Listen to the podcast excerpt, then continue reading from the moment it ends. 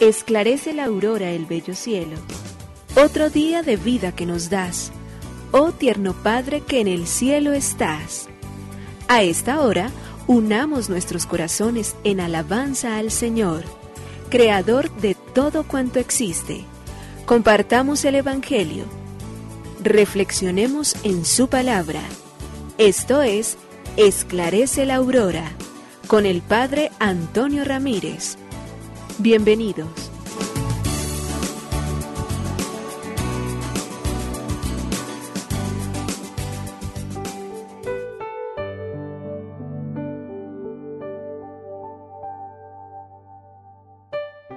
Bueno, muy buenos días. Hoy es sábado 3 de junio del año 2023.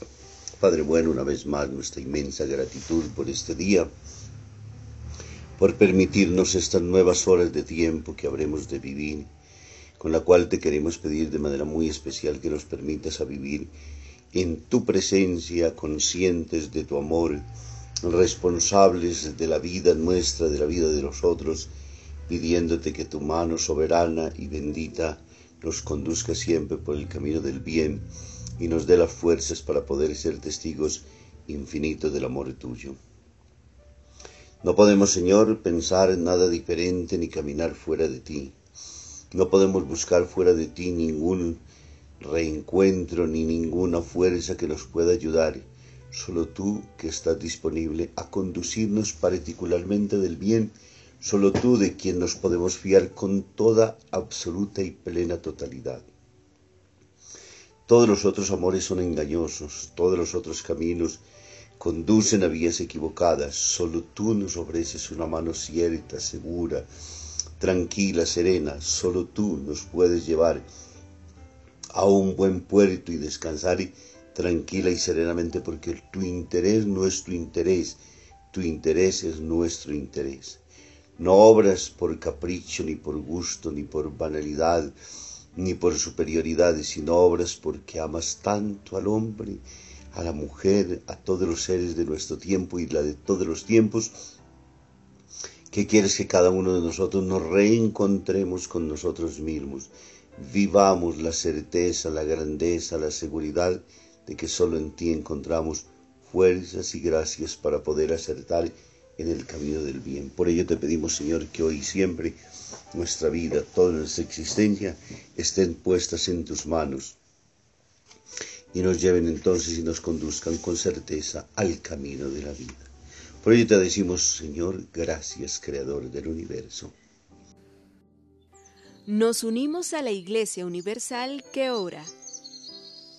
Esclarece la aurora el bello cielo, otro día de vida que nos das Gracias a Dios, Creador del universo, oh tierno Padre que en el cielo estás. Nuestras voces unimos al concierto que el universo eleva ya en tu honor. Desde la tierra al cielo más profundo, tierno Padre magnífico hacedor, conserva nuestras almas sin pecado, a nuestro cuerpo da fuerza y salud, y nuestra mente ilumina piadoso con un rayo benéfico de luz.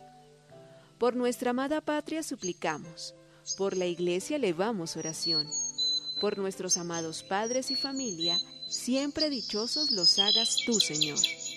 En tu santo nombre, comenzamos este día de vida que nos das. Haz que lo acabemos santamente, oh Padre nuestro que en el cielo estás.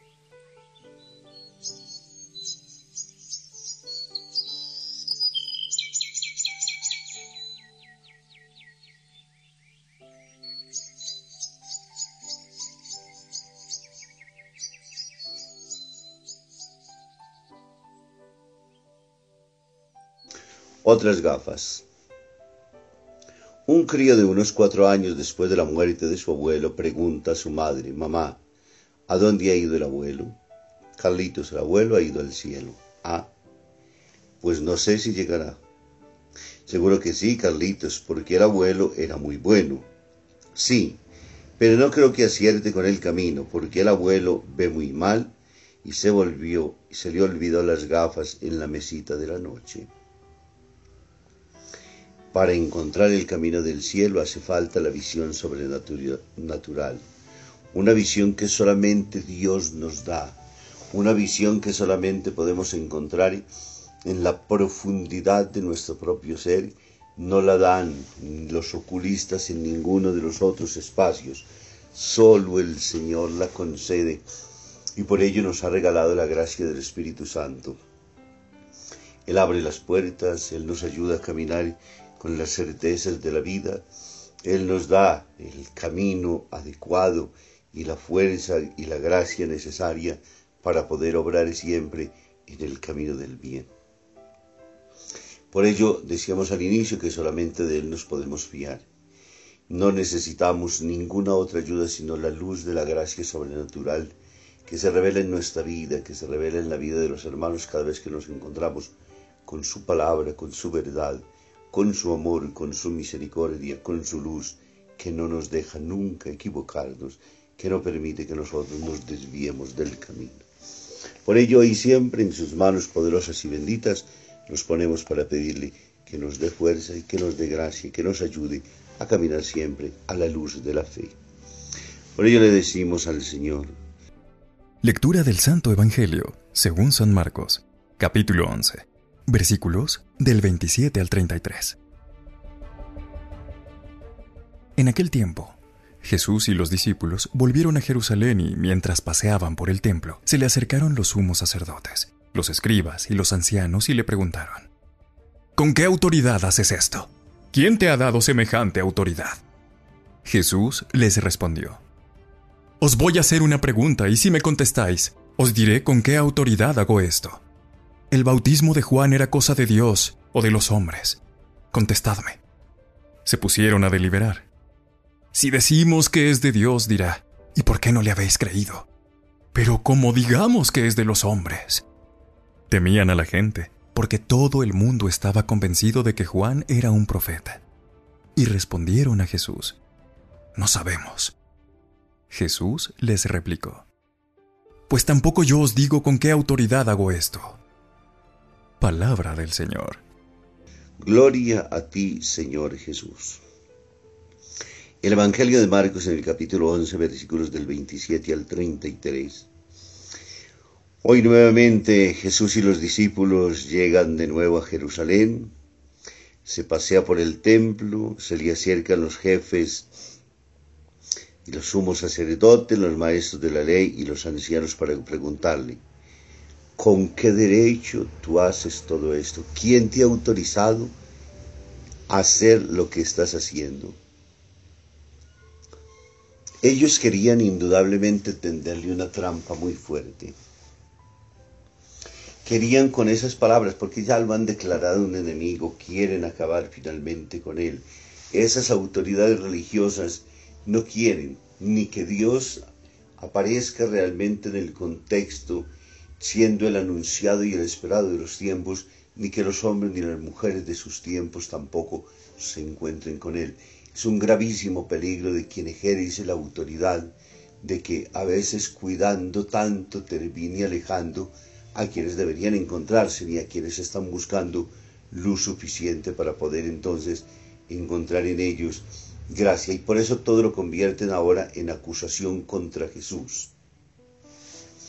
¿Para qué? Para tener razones suficientes para poder sublevar al pueblo, para poder hacer que a través de los infundios que ellos van haciendo pueden llegar a matar a Jesús y el pueblo reconozca finalmente que se han liberado de un enemigo cruel, del cual no debería haber venido nunca ni debería haber aparecido en el contexto israelita. Es decir, le tienden una trampa y la hacen de tal manera que sea el pueblo el que se vuelva el cómplice de las mismas situaciones.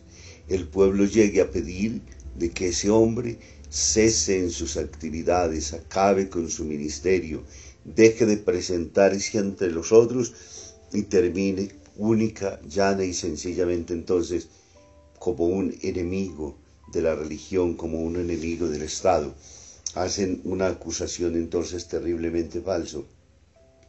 Y por eso su fundamentación, lo que ellos jurídicamente quisieran hacer es para que a través de ella entonces limpien las conciencias y limpien entonces sus actos, se vuelve todo totalmente moralizante. Lo que ellos no se han dado cuenta es que Dios es Dios y que es más sabio, más inteligente. Aquí vale la pena recordar el salmo que dice, ¿acaso el que hizo el oído no va a oír? ¿Acaso el que hizo el ojo no va a ver? ¿Acaso el que hizo las manos no va a actuar?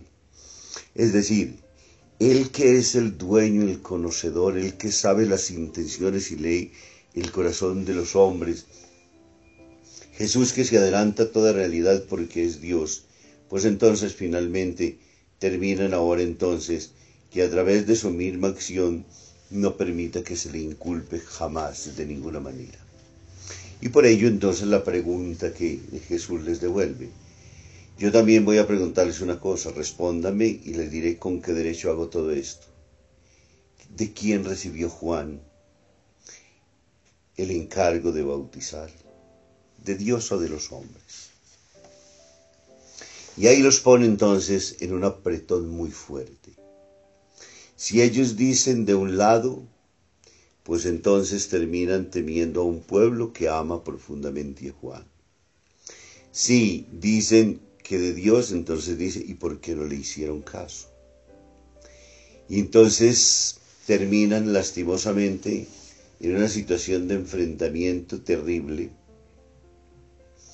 Y ahora entonces temen la reacción del pueblo y la respuesta de, les, de las autoridades es, no lo sabemos. Y Jesús calla entonces ante esa realidad. Si ellos no quieren aceptar las consecuencias lógicas de lo que ha pasado, de la autoridad y de la misión que Juan ha asumido en torno al pueblo, si no logran finalmente entonces reconocer que venía con un encargo y una misión de Dios y que su, responsabilidad era que le hicieran caso, pues entonces Jesús también dice lo mismo. ¿A qué me gasto yo la vida? ¿Y a qué me desgasto en palabras frente a, un grupo de sordos que no quieren oír? Cuando uno no quiere escuchar, cuando uno no quiere seguir, cuando uno no quiere obedecer, no hay poder humano que lo pueda terminar haciendo de fuerzas externas. Y cuando uno ha dañado el corazón y corrompe todas sus malas intenciones, no hay tampoco nadie quien lo vuelva al buen sendero y hay que dejarlo sencillamente que se lo consume el mal, porque se encierra en su propia acción individual, egoísta, dañina y perversa. Entonces Jesús no se desgasta en palabras. Si ellos solapadamente, socorradamente, lo que hacen es allá tratar de confabularse sencillamente frente a los otros, no importa lo que esté por venir, Jesús lo enfrentará con todas las fuerzas pero no se dejará intimidar, no permitirá que le acallen la voz. Vale la pena que nos preguntemos hoy nuestro corazón cómo actúa. Vale la pena preguntarnos hoy si nosotros somos de los que buscamos cómo condenar al otro sin ser capaz de abrir nunca el corazón y dejarnos convertir. Si todo lo vemos siempre malo, torcido, dañino, destructor, envidioso, o si por el contrario somos capaces de abrirnos a la luz, a la verdad y a la gracia. Nos bendiga el Padre, el Hijo y el Espíritu Santo. Muy feliz día para todos.